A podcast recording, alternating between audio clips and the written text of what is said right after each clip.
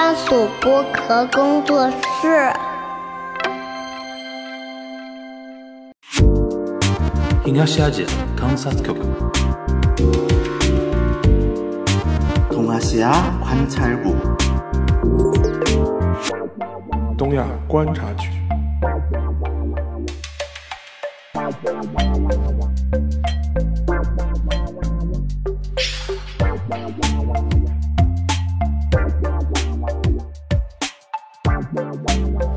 Hello，大家好，我是樊玉茹，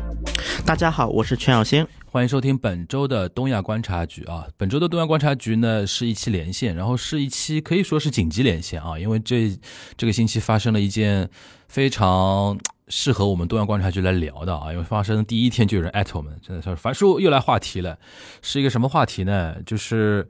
呃，从结论上来讲的话，现在中国目前是停了日韩两个国家。呃，国内的啊，这他他两国国内的啊，针对于两这两国公民的赴华呃旅游签证的一个签署工作啊，是现在目前是都是暂停的一个状态。然后呢，就是关于这个事情的前因后果和它的一些效果和它的一些周边的一些反应呢，今天我们这期节目呢就跟全小新，他现在人在北京啊，我们做一个连线。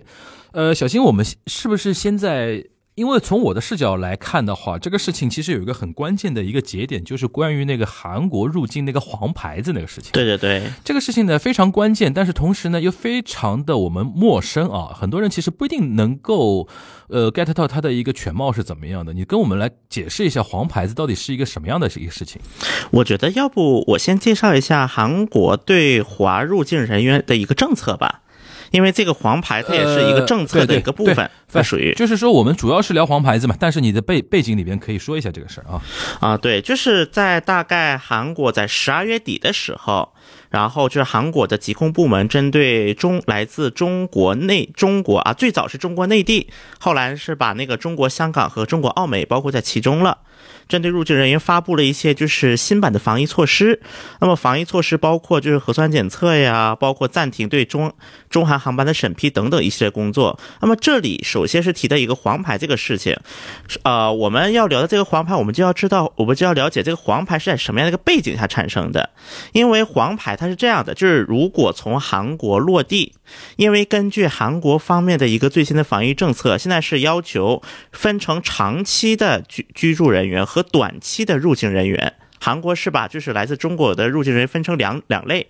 然后韩国公民以及在含有长期签证的人员是只需要上飞机的时候做一次核酸，然后下飞机的核酸是在居住地的疾控中心进行。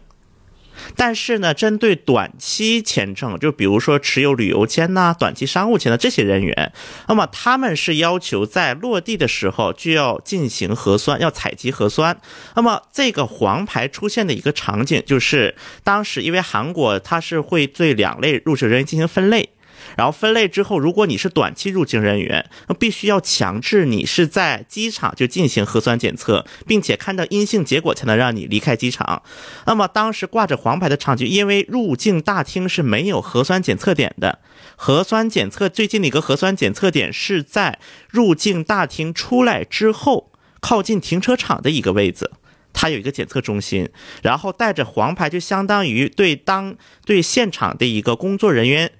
进行一个识别，就这个人到底是短期入境人员，还是长期入境人员，还是韩国公民？进行识别的过程当中，那么有些人就拿到了所谓的黄牌。当然，除了黄牌，也有还拿紫牌的，也有拿绿牌的，等等等等，就出现了这样一个情况。当然，具体的呢，我们一会儿会说。其实这个过程当中也是存在一些比较欠妥当的一些之处，但是基本的事实关系是这样的，就关于这个黄牌。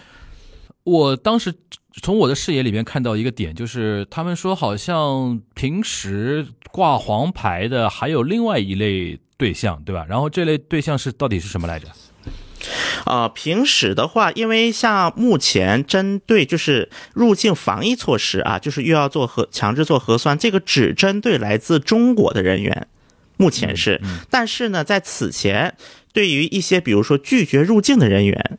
在把他送到遣返中心，或者是送到保护保护地点的时候，这些人也会挂上黄牌。嗯，就是也会给这些挂上黄牌，就是非法入境人员。或者是拒绝通关人员，我们应该叫做。OK，反正根据韩国的政策，当时拒绝他通关的那些人员会被挂上黄牌，然后后续就是后续处理，对吧？对，然后就会送到比如说遣返中心进行遣返。这么一种政策上的一个巧合，就是同样是黄牌，是不是造成这次一个舆情的一个引爆？因为国内的视角好像是这样的，因为我当时记得有一些，呃，有一些账号发出来的，比如说呃信息也好，微博也好，会把这两类一起提嘛，就是说好像韩国在处理这次问题的时候的一个手法有点粗糙嘛，这一点你承认吗？我觉得不只是粗糙，应该来讲是，如果我们往好的方向说，叫毫无准备；如果我们是稍微对这个，如果是更加一种不愉快的角度来看待，那么这个甚至有人可能就会联想到当年的纳粹。嗯，因为纳粹当时对很多那个犹太人是会给他们挂牌子的，对。因为除了中国人以外，其他国家的人是没有这个识别过程的，对，只针对中国。嗯，我觉得就这样的一个事情就很容易，而且当时这个现场的场景，应该来讲，我相信对于很多游客来是不友好的状况。那么第一点就是现场有很多的记者，因为他们是要从入境大厅带出来。由现场的秩序，就是那个安保人员带出来的，所以说，那么在现场的入境大厅就会聚着很多韩国记者，嗯，因为大家也知道，韩国记者就如果看过一些韩国的纪录片或者韩剧的朋友应该也知道，他们就经常拿个长枪大炮的人哐哐排来排去的，我又带一个标签，又被一堆记者在我毫不知情的情况下狂拍来拍去，那么这个观感，我相信对于很多人这并不是一个非常愉快的体验。嗯，而且还有一个，我觉得让大家不太愉快一点，就是很多现场的安保秩序人员是军人，啊，就是大家很多在小红书上很多入境韩国的同胞都提到的一个点，就是是军人带队。嗯哼，当然，这个军人带队呢，我这个可能得稍微说一下。韩国其实我觉得他动用军人带队，其实也没有别的目的，就是因为韩国的很多都是义务兵，大家也知道。对，而且这些义务兵的人工费是非常非常便宜的，相比他们雇正式的警察或者正式的安保人员，这些义务兵因为韩国男都要服兵役，所以人多。而且呢，因为他又是一个年轻健壮的男性，所以说更能应对一些现场的情况，可能也就仅此而已。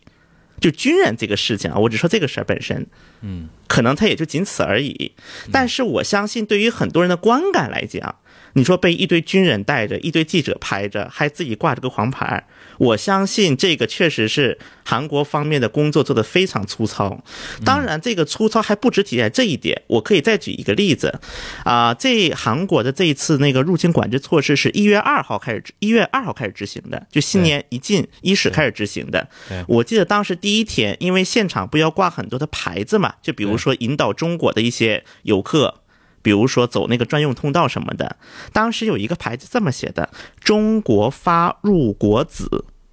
嗯，有这么一个牌子。对，这个牌子呢，它其实本来想写的是“中国班一国子”，就是韩式汉字，它用的是嗯，中国发，就是来自中国的入国子。但我觉得正是这样的一个事情，第一个这闹笑话了。对，因为这个，尤其是那个最后一个“子”入国者，他应该写的是，但是因为在韩国的汉字当中，“子”和“者”发音一样，他就可能随便打了一个“子”出来。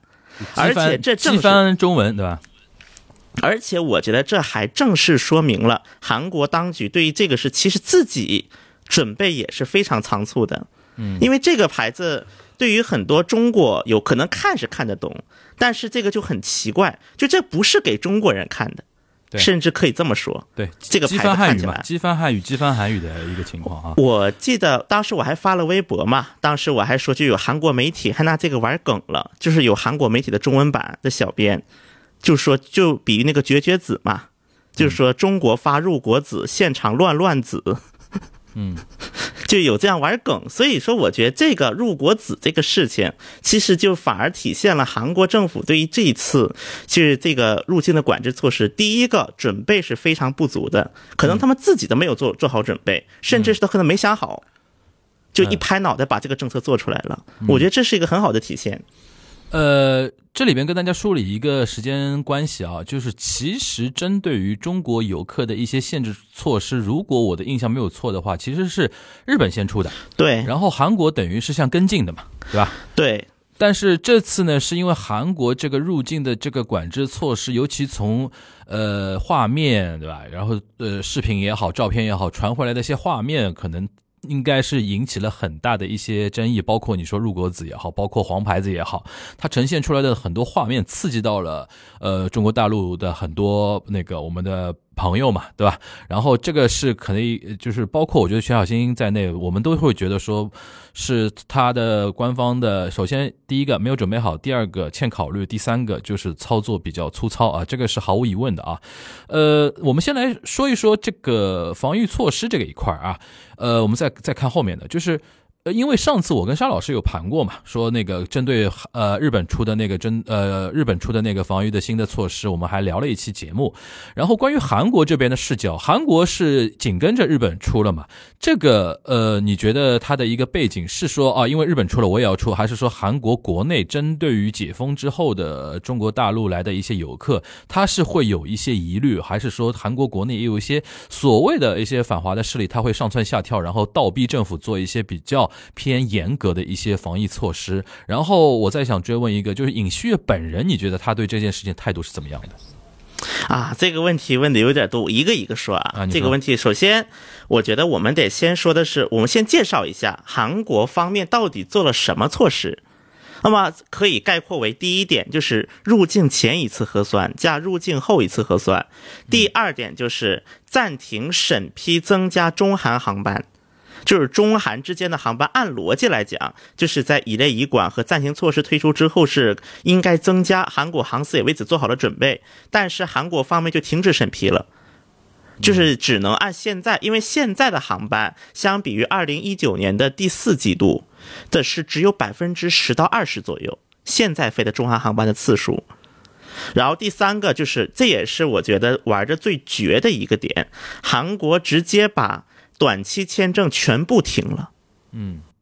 这一点就是长期签证正常签发，但是所有的短期签证是全部停掉了。对，这还不像日本，因为日本方面它的一个政策是，就是就是，比如说单次旅游签它不发，但是我发五年多次旅游签，嗯，日本还是留了一些，但韩国是没有留任何余地，直接全部卡死了。对，然后呢，第四点。第四点就是指定仁川机场作为唯一入境点，就是韩国中国飞韩国的所有航班只能落首尔，就其他任何机场都不能落了。包括大家比如说济州岛免签，那么它的一个条就是境外直接飞进济州，那么将来济州岛免签这条路卡死了。包括韩国的很多地方机场，像什么襄阳机场啊、雾安机场这些地方机场，可能它国际航班也只有飞中国的。然后把这些飞中国的国际航班全部停掉之后，他们连国际机场都叫不上了，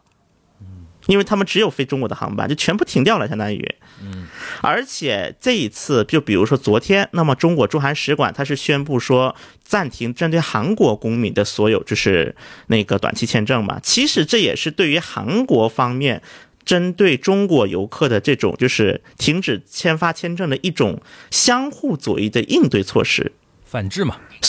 对，所以中国方面的一直的说法就是说对等嘛。对，这个对等就是这么来的。呃，那个这个政策我们知道了，然后我想让你说一说，分析一下它政策背后有没有一种舆论和情绪所影响的一个结果。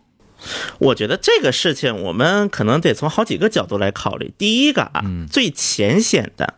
当然是韩国，就是包括韩国一些境外的一些媒体，那么对于我们的一些疫情的情况的一种关切。就认为说啊，中国一看爆炸了，哇，几天就包括我记得在北京疫情那段时间，有很多韩国朋友给我发信息的，问你是不是缺药，你是不是那个什么需要口罩？很多北京是不是现在特别不好？就很多朋友来问这个事情，就当时的韩国媒，因为很多西方媒体关注了之后，韩国媒体也会就是跟随关注这个议题。然后呢，包括一些所谓的韩国当地一些专家就认为说，啊会不会产生变异啊？因为韩国的话已经在开始考摘考虑摘口罩的事情了，所以当然这是一个比较浅显的原因，这是韩国民众包括所谓的专家对于中国疫情的一个所谓的担忧。但是呢，我觉得这个背后其实还有很多其他的一个韵味包含在其中。因为聊这个的话，我还得聊到就是韩国马即将举行的执政党的一个党首选举这么一个事情了。所以这个呢，一会儿我还会有机会详细再聊。那么另外一个点呢，我觉得这个其实就我们。包括我们再可以剖析一下数据，像这几天韩国方面它的就是本土日确诊数大概是在七到八万左右，每天稳定在每天本土确诊大概七到八万例左右。然后呢，这两天韩国是刚刚公布了，就是针对中国民中国人的一个就管制措施之后。入境韩国人员的一个确诊情况，那么根据他们确诊的情况来看的话，每天它的一个阳性检出率是有一点差异，但是一般是稳定在百分之十左右，那就相当于说每天确诊人数平均下来大概是五十到六十之间，每天五十到六十人确诊，而且根据韩国疾控专家的一些就是认为，就是他们也提到一个点，就是目前从中国进来的游客没有发现一例。就是 XBB. 一点五在内的一些新型的变异，就目前中国游客进来的这些变异，全部都是韩国本土正在流行的变异，全部都是有了这样的一个结果所在。所以说呢，从这一点来看呢，我觉得其实这一次韩国国内的一个就是对于中国，而且是单单针对中国人员的一个限制，实际上也有转移矛盾的一种嫌疑，还是存在的。觉得是。转移什么矛盾？国内防御不利吗？嗯，这个呢就得讲到尹锡悦刚就任的时候，像当时尹锡悦刚就是在这个总统选举就拉票期间，当时他有一个论断，就是认为文在寅的防疫是属于政治防疫，就是文在寅要拉开距离啊，要搞这防疫那防疫，实际上是为文在寅自己的一个选情服务。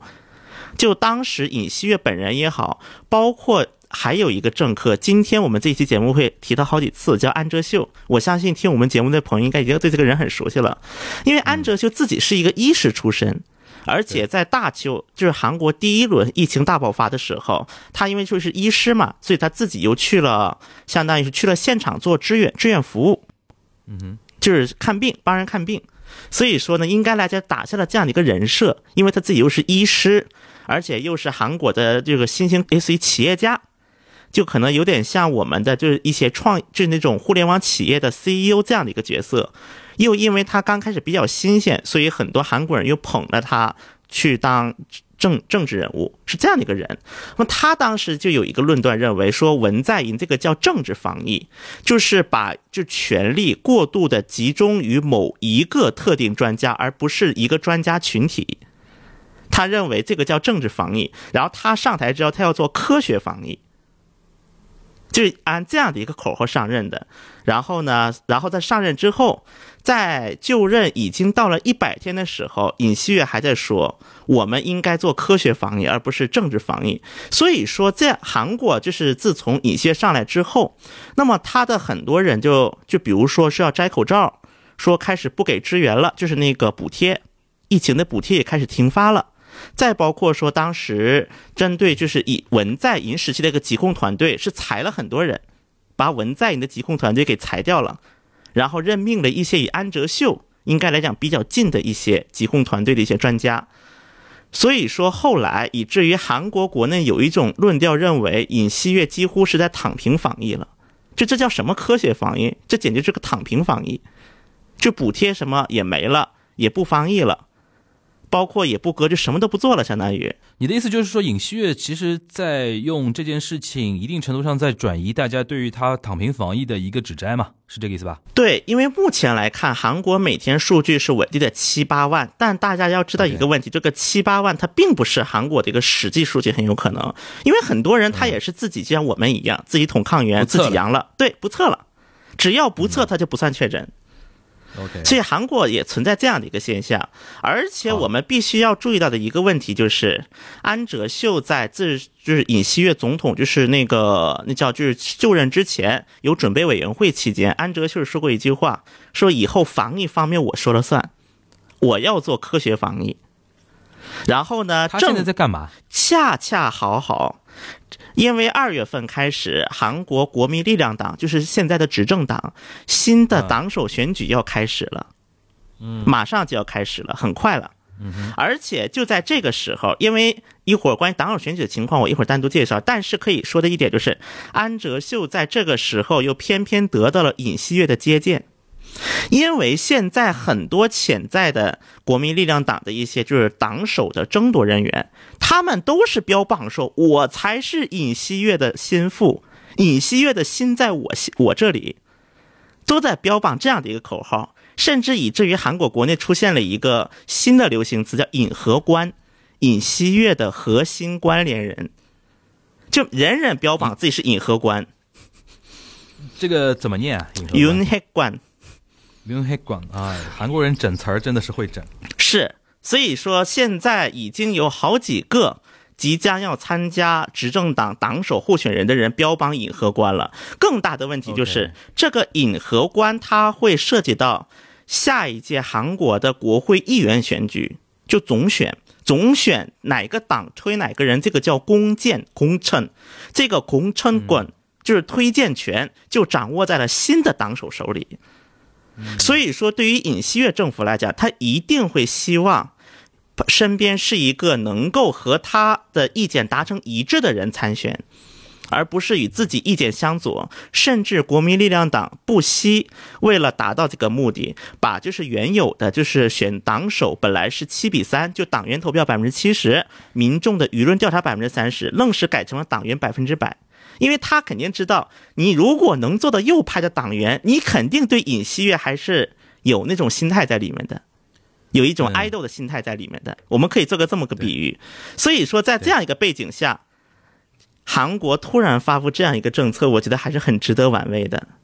呃，我们现在再来帮大家梳理一下。刚才其实已经提到了，首先对于中国解封之后的防疫政策的一个加码，从东亚的角度来讲的话，日本是在韩国前面，韩国有点跟随。但是刚才全小新的梳理，大家已经感受到了，虽然日本最早，但是呢，韩国首先加码的它的这个力度比日本要大。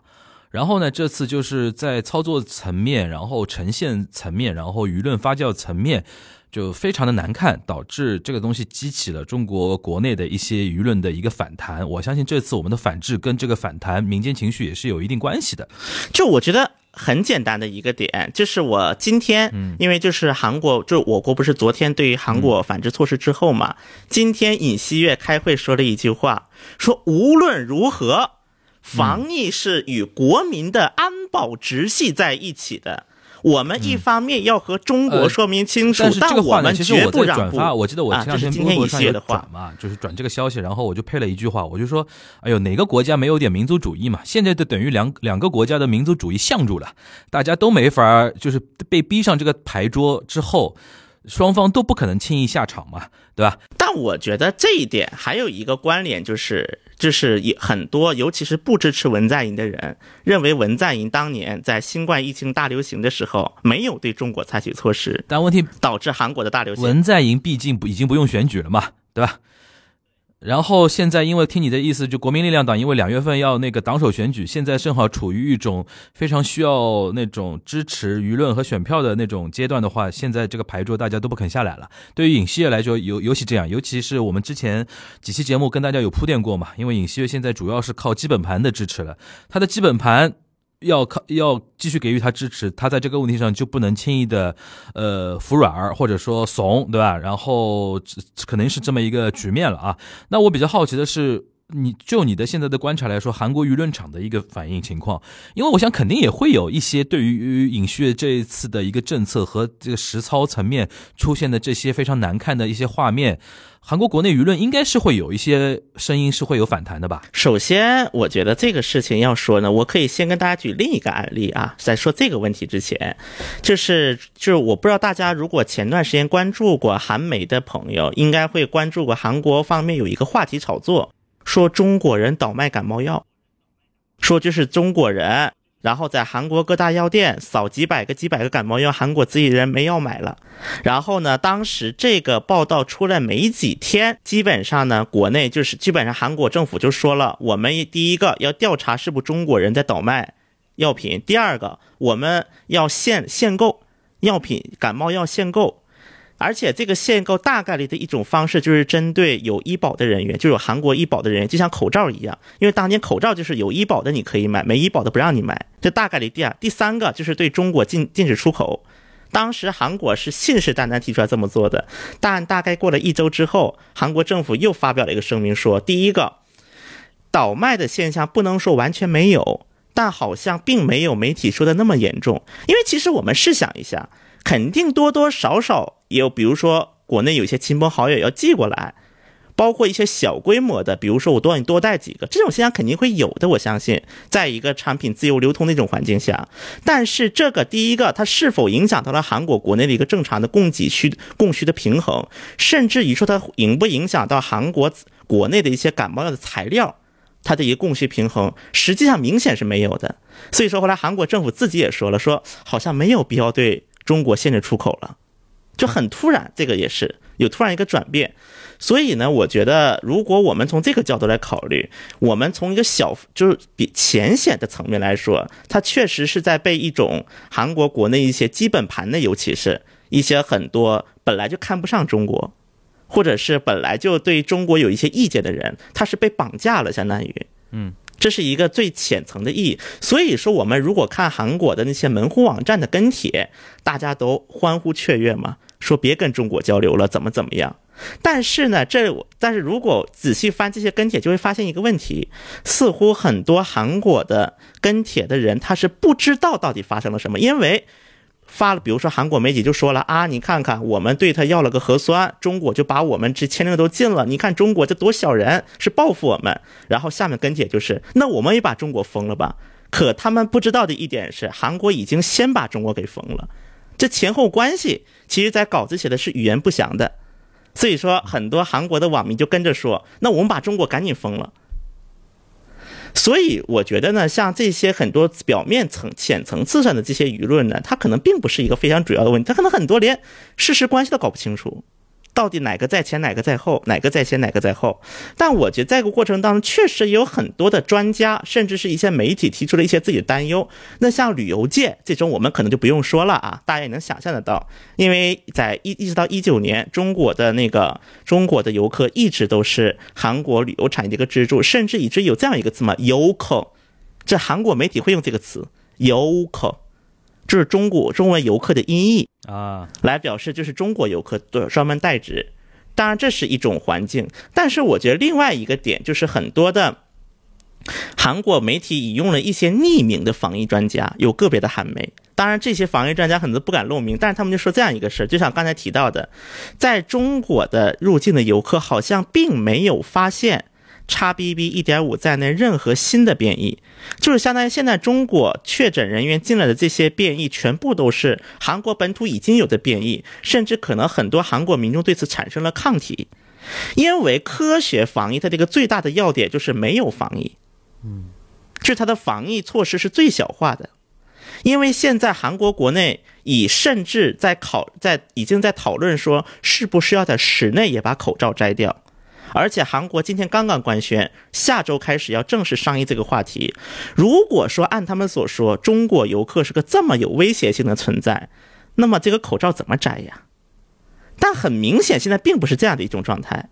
所以说我当时我也看到韩国有媒体甚至这么写的标题，说中国有来自中国游客所谓的威胁，可能真的是被高估了。所以说，在这样一个复杂的环境之下，就像刚才你也提到的说。在已经韩国的一个舆论导致他没有办法再做一个就是回旋或者是做一个调整了，但是在此背景之下，这些很多理性的声音，它并没就是很它很难被很多普通的民众所注意到。我觉得这个是现在可能发生这一系列问题的一个比较根源的一个嗯层次的问题。呃，然后跟大家回顾一下，这次我们针对韩国的一个反制措施呢，就是刚才其实刚才已经说了，就停了韩国国内呃的一个就是针对韩国公民赴华短期旅短期的一个签证啊，现在目前是全部是暂停的一个情况。那有一点就是非常明显的，这个肯定是对于那个中韩之间的商务往来的影响，肯定是第一波冲击是最大的嘛。那全小新，那个韩国经济界这一块是有反应吗？目前的话，我觉得有意思的一点是，经济界目前就是，就给我一种感觉啊，无论是韩国的一些大企业，还是一些就是所谓的商会，基本上闭嘴状态。嗯，就我也不敢说它好，但我也不敢说它不好。因为气氛如此，对吧？对，就是一种很尴尬的状态。但是我私下接触的一些韩企的一些朋友，其实普遍对这个事情还是有一些反应的，他们什么反应？就觉得民间可能就这些民间情绪裹挟了中韩经贸往来。嗯是有这样声音存在的，因为毕竟在事实上来讲，这样的一个相互的一个措施，它是真真正正是影响到两国一个人员往来。因为我们我记得当时我在上上一期就是讲那个那个二二年十大新闻的时候，就提到了一点嘛，说就是中韩之间其实现在最缺的其实还是一个人员往来，从目前的一个状态，而且是我们目前能够解决的问题里面。嗯但是现在相当于新年一来，那么就出现了这样的一个事情，我觉得可能是对于就是未来大家的一个，就我觉得这可能也是未来中韩关系一个隐忧吧，嗯，我觉得也算得上。然后我们看，我看到去昨天好像爆出新闻是说，我们现在新的大使啊，不是新的大使，新的部长，呃，秦刚对吧？是有跟那个韩国那个，现在韩国是叫外交部长还是叫外交通商部长？外交部外交通商不是卢武铉时期，呃，已经是已经是分开了对吧？对对对，是跟那个就两国外长有通话嘛？关于这一块，你有什么补充的信息吗？我觉得其实这个通话，首先是我们的秦刚部长是刚刚上任吧，嗯，那刚刚上任呢，跟主要国家就是的外长进行一个通话，一方面沟通两国的议题，并且两国相互就是一种祝贺嘛，这是一个外交惯例，嗯，但是呢，从这一次中韩两国外长的这一个通话结果，就是我们的那个外交部以及韩方的一个发言稿是有一些差异的，嗯，就是对发对要发的内容。当然，我觉得这个差异呢，它也是体现了中韩两国之间的就是一些就是关注的点不同。其实我就是当时中韩那个外长通话当天九号晚上，其实我就发了一条朋友圈，而且我就说了情意料之外，情理之中。就是在我们的这个稿子上面就提到了秦部长，当时对于韩国的外交提的就是关于防疫的，就是一些不合理性嘛，就相当于是对于韩国措施一些不合理性，以及希望以科学的角度来看待就是这个问题。那么在韩方的稿子里写的就是韩国外长对中国说明了这是一个具有科学性的一个防疫政策，所以说当时就从从一个稿子就是可以看着，其实两国对于这个是是存在的一个立场差的。嗯。所以说，在这样一个背景之下，就是这就是能够理解为什么在昨天的外交部新闻记例例行记者会上，当时的那个发言人王文斌就会说，中方抱着最大的诚意与有关国家说明了这些事情，但是就对方没有听嘛，明显就是，嗯哼。明显就是对方没有听，没有改正，或者叫做，嗯，然后呢，中方就推了下一步措施。因为其实，在我的印象当中，中方一直说就是“对等措施”这个词，不是昨天才说出来的，不是说我今天说我要对等，我明天我就发了。而且从韩方在听说中方的就是这一次这个反制措施之后，韩方是这么样一个表态：说第一个表示遗憾，但是呢，这个在我们的预料之中。然后呢，我们也会进一步向中方解释，就韩方的表态大概是这个意思。嗯，就我相信韩方在制定政策的这一刻，嗯，他可能也料到了中方会有这样的一个反应，他可能应该也料到了，而且我相信他能料得到的。嗯哼，我相信他是能料得到的。但是他依然这么做了，那么我觉得在这个背后，因为我们也知道，目前就像 XBB 这个变异的话，其实是在美国。它这个流行趋势是比较严重，但是它的没有对美国采取类似的措施嘛，所以我觉得呢，其实这个措施你要说防疫考虑有没有，你说一点没有也不现实，也也不太那个。但我觉得第一个，你其实如果想做防疫，你完全有更好的方法能够两者兼顾，就更好、更妥当的一些措施。第二个，我觉得这一点韩国政府，你要不说你欠考虑，要么就说你压根儿就没想多考虑。嗯。我觉得从这个角度来说，嗯，可能就没有想太多，就觉得说，哎呦，反正大家都骂我科学防疫，那我总得有一个那个说法吧，给老百姓看，对不对？我得说呀，我科学防疫不等于躺平，那我总需要一个政治宣示手段呢。如果比如说我在韩国国内又开始搞什么什么通行证啊之类的，那么肯定韩国民众这个时候就说了：你不是天天骂文在寅搞政治防疫，这个防那个防吗？怎么你也开始防了？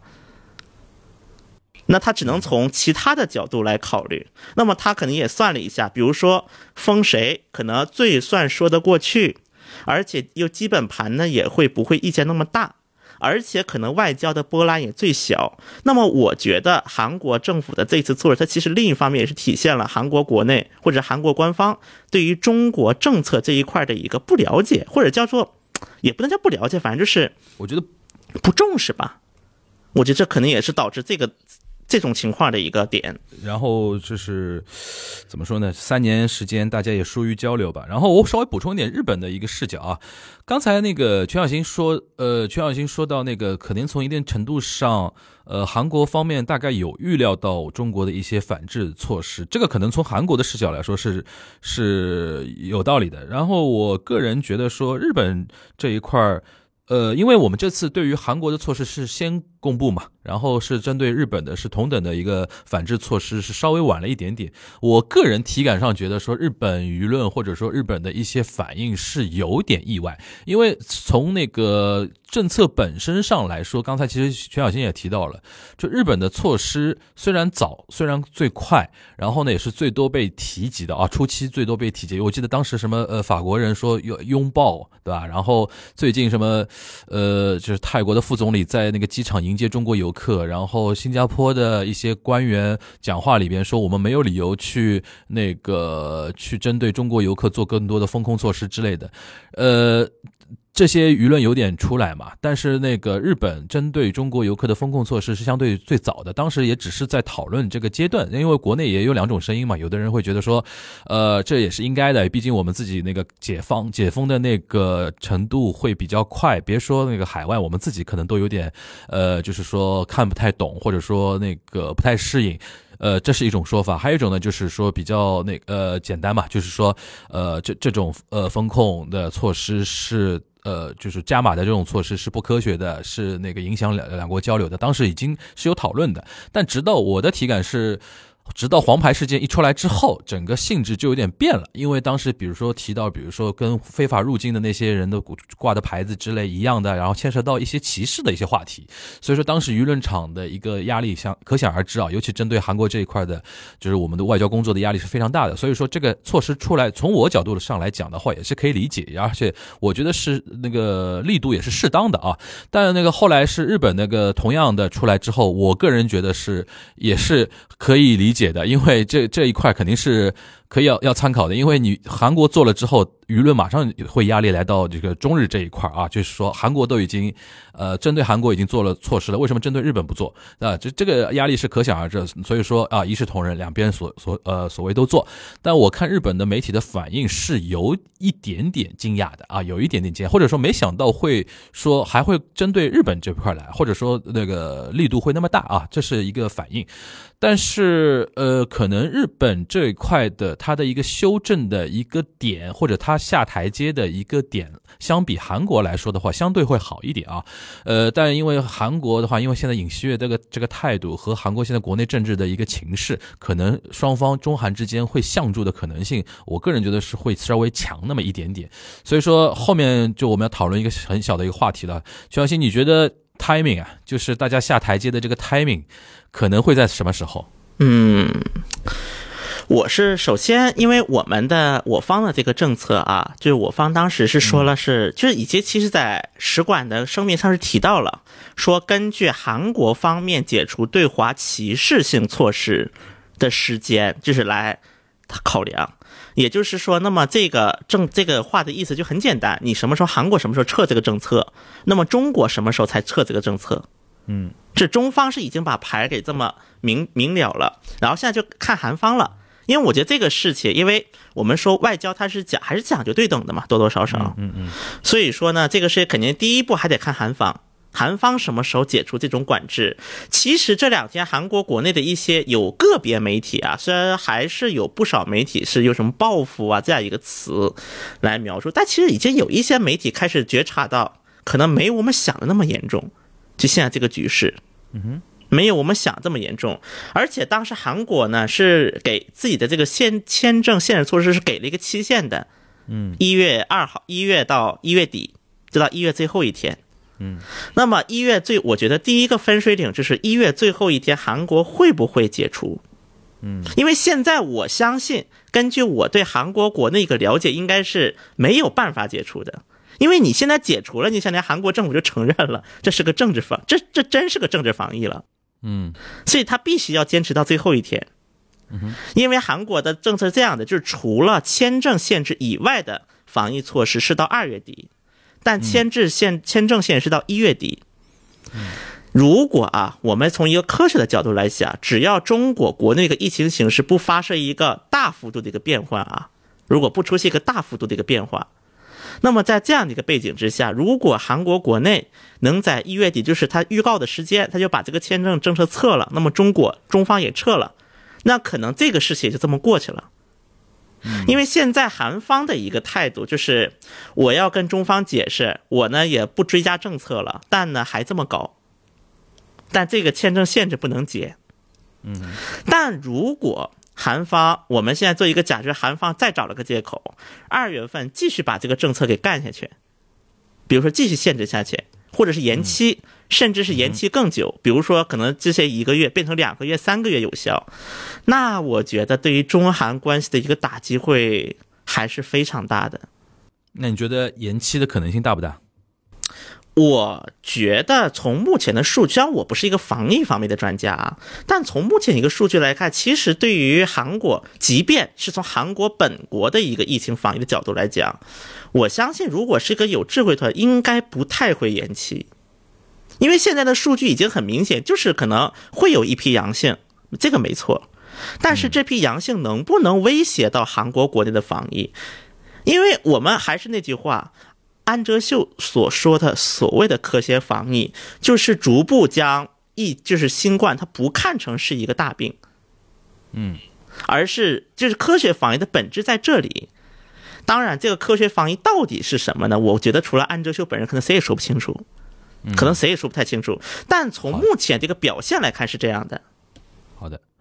呃，跟大家补充点，就全小新现在做了一个简单的判断，就是一月底是一个观察点啊，大家可以记得看一下啊，就一月底到时候。呃，双方的这个措施会不会有所缓和？这是一个观察点。如果一月底继续延期的话，这个局势就不太妙啊。我觉得这个也可以套用在那个日日本这一块身上啊，因为的确，嗯，我们的反制措施对于商务交流的确是最严重的，而且也是最重最正面的一个冲击。呃，而且还跟大家补充一点，他呃，因为我发觉我很多朋友。呃，都来关心这件事情，但是他们的那个点是理解有有点偏差，他们以为是说，呃，中国游客也不能去去韩国，也不能去日本了，但其实不是，就是呃，我不知道韩国那边怎么样，日本现在对于是说，呃，赴日的一个签证还是在推进过程中，尤其像五年签啊之类的，还是在推进过程中。对，韩国是全部封了，对吧？那就是韩国真的是更严一点啊。呃，但是就是中日这一块的话，它就是说并没有到那个程度，所以说呃，应该还会有就是中国游客或者中中中中国的商务人士啊，最近还是可能会飞呃日本那边去做一些旅游啊，或者说一些考察的一些动作。但是中韩之间目前的情况是比较尴尬的啊。呃，所以说就你说。我觉得啊，是还有一个这次可能让大家觉得观感不太好的另一个点是什么呢？就是入境核酸这个事情。当然，入境核酸本身，可能我们退一万步来讲啊，毕竟这是外国的一个内政，各国的内政，也没有办法说它好还是不好，这个我们不做判断。但是日本的核酸是免费的，对，据我所知，韩国是收费的，是要自费的。短期居留人员是八万韩元，人民币四百块，嗯，是要自费的。那么我觉得啊，如果我们是比如说像，如果是真的是想吸引游，或者是想让就是游客到自己这国家花钱，你作为一个待客之道，我觉得有些东西是要表达一些诚意的。那么像有些国家可能免签证费，像菲律宾这两天刚宣布新的政策嘛，就是有发达国家签证的去菲律宾可以免签，但是韩国不仅一个都没有，而且在这些地方应该来讲。当然，你也可以说啊，韩国老百姓不答应，怎么怎么怎么怎么地的，你也可以说很多。但是呢，就觉得你任何一个地方都展现不出诚意出来。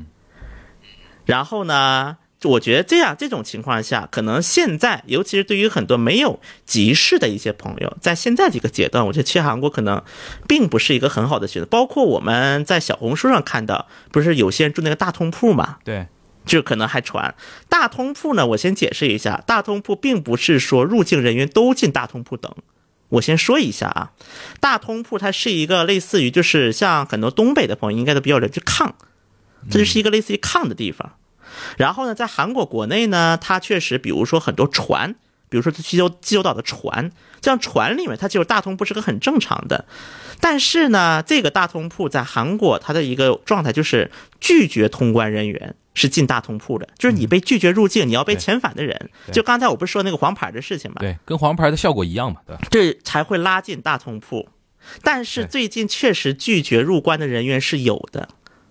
有不少的。所以说呢，我还是觉得说现在这样一个状态，可能就是还是不太适合两国这个人员交往。我觉得是第一个啊。但我觉得另一个方面，我也想可能想还要简单强调一点，就是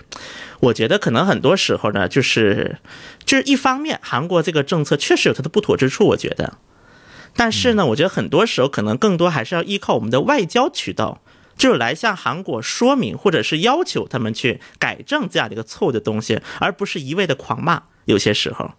就是你中国骂韩国，韩国骂中国，你就互相骂对骂。那我觉得其实最难的，其实反而是很多我们在韩国的一百万同胞，我们在韩国还有一百万的同胞，在生活、在工作、在求职或者在做各种各样的事情。那么对于他们来讲，我觉得这样一个对骂的氛围，可能并不是一个特别好的一个现象。所以我是觉得啊，当然，首先我说一句，我不是外交部的啊，我跟外交部也没有任何关系，只是说，如果我是外交部的人，那么可能我会在这个时候，可能我会还是会想办法去说明一些东西。因为我发现很多韩国人，他其实搞不清楚这个事情的前后关系，就一看没说哇，中国报复我们了，你看我们就给他限制，他们把签证都封了。所以我还是觉得有时候就可能要有的东西要说明的更清晰一些，比如说这个政策的来龙去脉是怎么样的。第二个，你们的很多误会的点，它其实是这么个回事。比如说韩国那边很多人说啊，中国你看你不是二零年不也是限制入境了吗？但那个时候它并不是针对韩国公民呐，它并没有针对韩国公民说啊，只有你韩国公民不能进。它并不是一个这样的一个措施，包括在另一个层面上，你说防止中国的变异，中国还没出现变异呢，那出现变异的国家你怎么什么都没有做呢？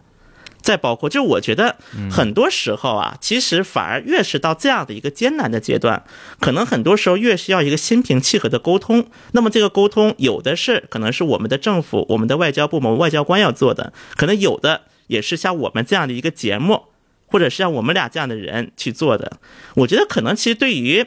就我让我印象很深的一个事儿，就是那个中日韩合作秘书处，就是我们上上期我也说过一嘴啊，当们当时评就是那个年度汉字，后来评出来了，叫和和，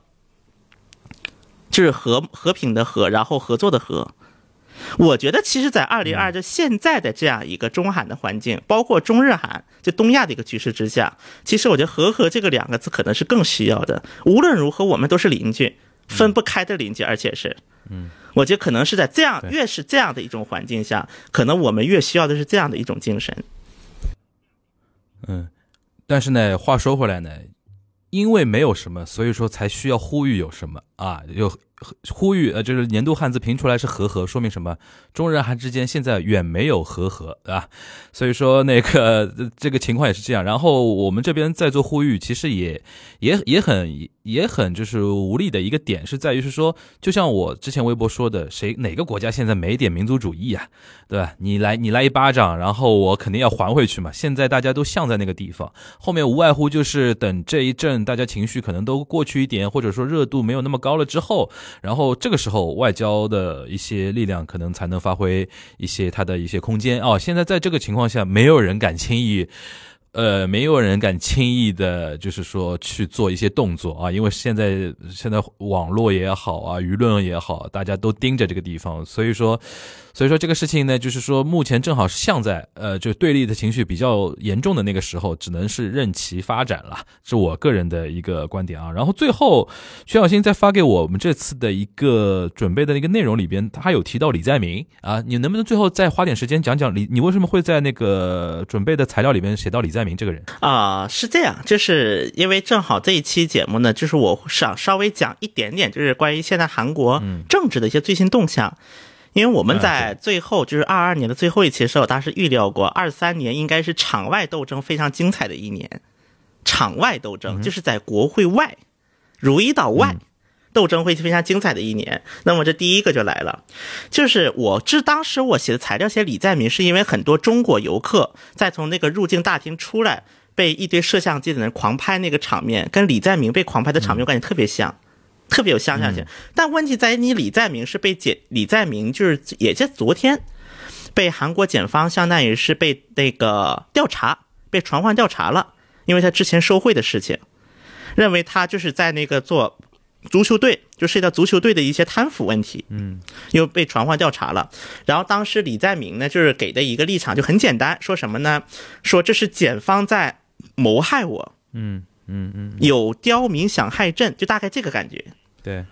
然后在当时，我记得在就是李在明传唤那个现场，就是现场非常的热闹，有好几波人，相当于一波就是首先民主党的整个那个党，就是党指导，就是相当于党的那个委员们，最高委员们都跟着了，都跟李在明去检察院，就给他壮胆去了。说句直白的，就是，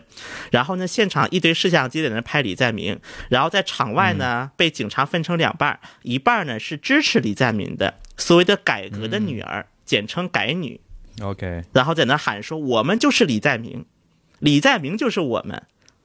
你检查要碰李在明，你先踩着我们走。嗯嗯嗯对，因为关于改革之女的这个称，我之前也提到过。如果大家好奇，可以听之前节目，就得像头碎文那种感觉。只是改女很，因为很多是女性，所以叫改革的女儿。开蛋儿，当然这个词可能不是语感不是很好啊，这另当别论。另外一边呢，就很多保守人士就觉得说，你李在明就是一个贪腐的一个象征，不把你抓，你把谁抓进去？然后当时我记得两方啊还就是都找到警察说，能不能让我们对骂一遍？因为他警察当时把两边是隔开了，然后当时两方的人都找到警察说：“你别挡我们，我们对骂。”就现场应该非常混乱的一种场景就出现了，因为现在的话，像李在明，他毕竟是民主党的一个党首，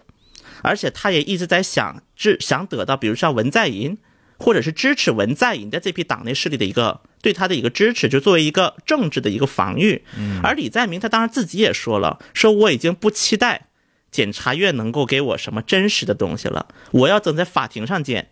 肯定会把我抓进去，就那个意思，大概是。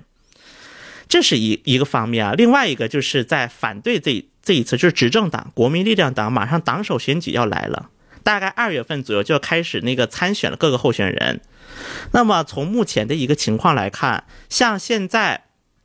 首先有一个叫刘成敏，刘成敏的人的特点就是他是个经济学家出身，以前是亲朴人士。但是他现在背叛过朴槿惠，就是和朴槿惠对干过。后来朴槿惠就给他了一个名号，叫背叛者。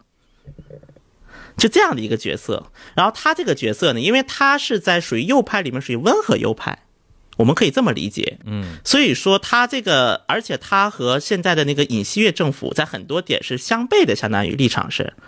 所以说他在民众的支持率是第一名，但是根据民调结果显示，在国民力量党党员内的民调，他只有百分之十四点六，就是现在第三名位列。那么在他的之前还有两个人，一个叫金启炫，因为金启炫这个人他就是一个引河官，我们所说的引河官。